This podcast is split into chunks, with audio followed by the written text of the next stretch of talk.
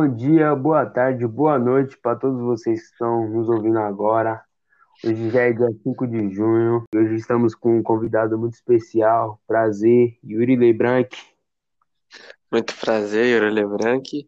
Vamos falar sobre a cultura brasileira. Isso aí, isso aí, falar da cultura do nosso país, né? Nas décadas de 30 a 80. Sendo que escolhi você, que é melhor do que alguém que realmente viveu nessas épocas, certo? Você ainda lembra, tá confortável, como é que é? Sim, sim, lembro bem, tô confortável. Vamos falar sobre a cultura mais aí. Então vamos aí, só pra te dar uma sacaneada, já que tu lembra tão bem. Qual que era, assim, conta pra mim, o meio de comunicação mais usado, sabe? Nessa época. Bom, na época não tinha telefone, essas coisas, como mais a rádio, ouvia música, samba, bossa nova, essas coisas. Pô, sambada, sambada. Todo mundo gosta de um samba, né?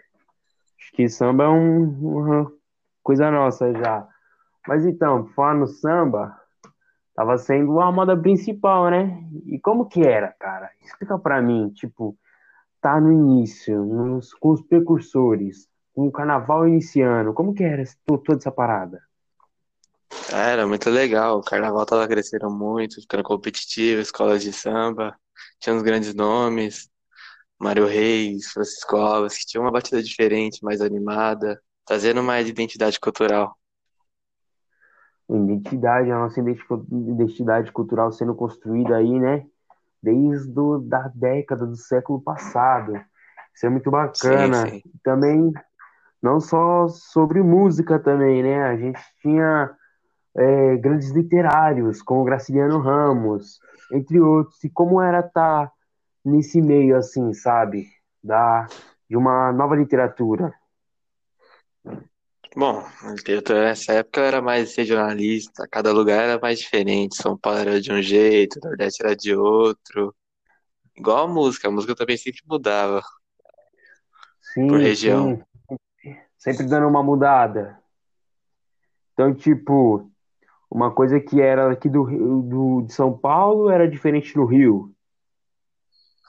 Sim, Então a gente tinha exatamente. bastante isso, tinha umas, a gente vê até hoje, né? Assim, outras músicas como samba, funk, é, rap, mas aí são coisas mais atuais, vamos falar mais do passado. E sim, e você era fã da literatura, sabe? Você preferia música? O que que você preferia fazer para passar esse seu Ah, eu gostava mais da um sambinha, música. Naquela época não tinha muita coisa como tem hoje, mais Sim, limitado. não tinha tanta distração, sabe, né? Era mais Uhum. limitado. E as imitações com Vargas, realmente tinha, tinha isso mesmo? Ou é lenda Sim, urbana? sim. Não, ele censurava muitas coisas. Ah, sim, sim, entendo. Aí a censura nessa época teve muita, e pra você, como foi viver nisso, sabe? Apesar de ter- não ter dado início à ditadura, a ditadura estava longe ainda, estamos falando da década de 30, mas como que era, assim, viver numa época em que as pessoas tinham uma mente muito fechada comparada a hoje em dia, sabe? Como que era essa, como que é essa comparação de mente fechada para mente aberta? A liberdade de É, expressão.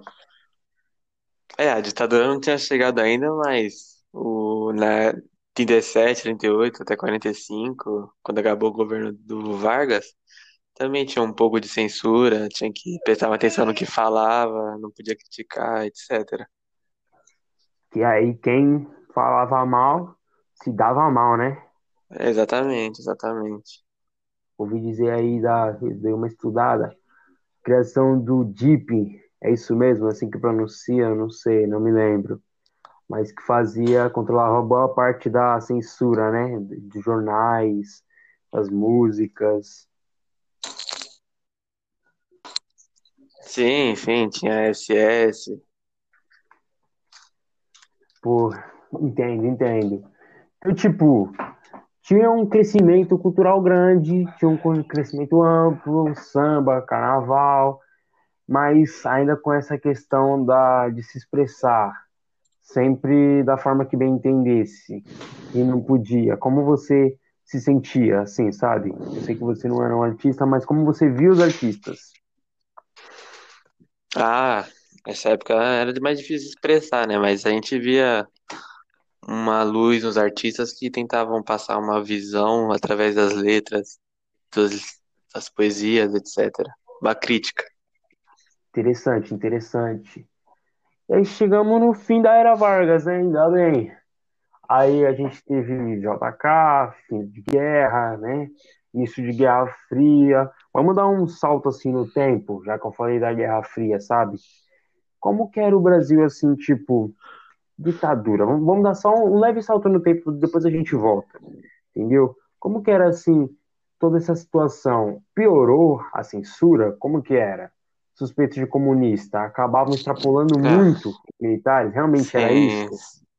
era, era. A ditadura era mais complicada. Era, tinha, tinha, tinha uma censurinha um pouco na era Vargas, tal. A ditadura foi onde teve muito mais. A gente tomava dobro de cuidado para falar as coisas, etc. Uhum. Mas antes teve a época do GK, teve os anos dourados, é interessante. Sim, o governo do JK, um bom ponto, bom ponto. Os anos dourados, teve as mudanças na arte, música, teatro, né? Entre outras coisas, tinha um certo otimismo nessa época, os 50 anos em 5. Sim, sim. Tá, tá, a, aliás, de ter uma crítica dele ter inflacionado o externo e tal, mas teve, teve uma grande. Sim, Avançou o tempo mesmo, porque ele investiu em infraestrutura, urbanização, indústria, teatros, entendo. etc. Então foi um- uma faca de dois gumes, né? Mas me fala um pouco Sim, mais sim. também do grande tema, assim, sobre a nossa ditadura.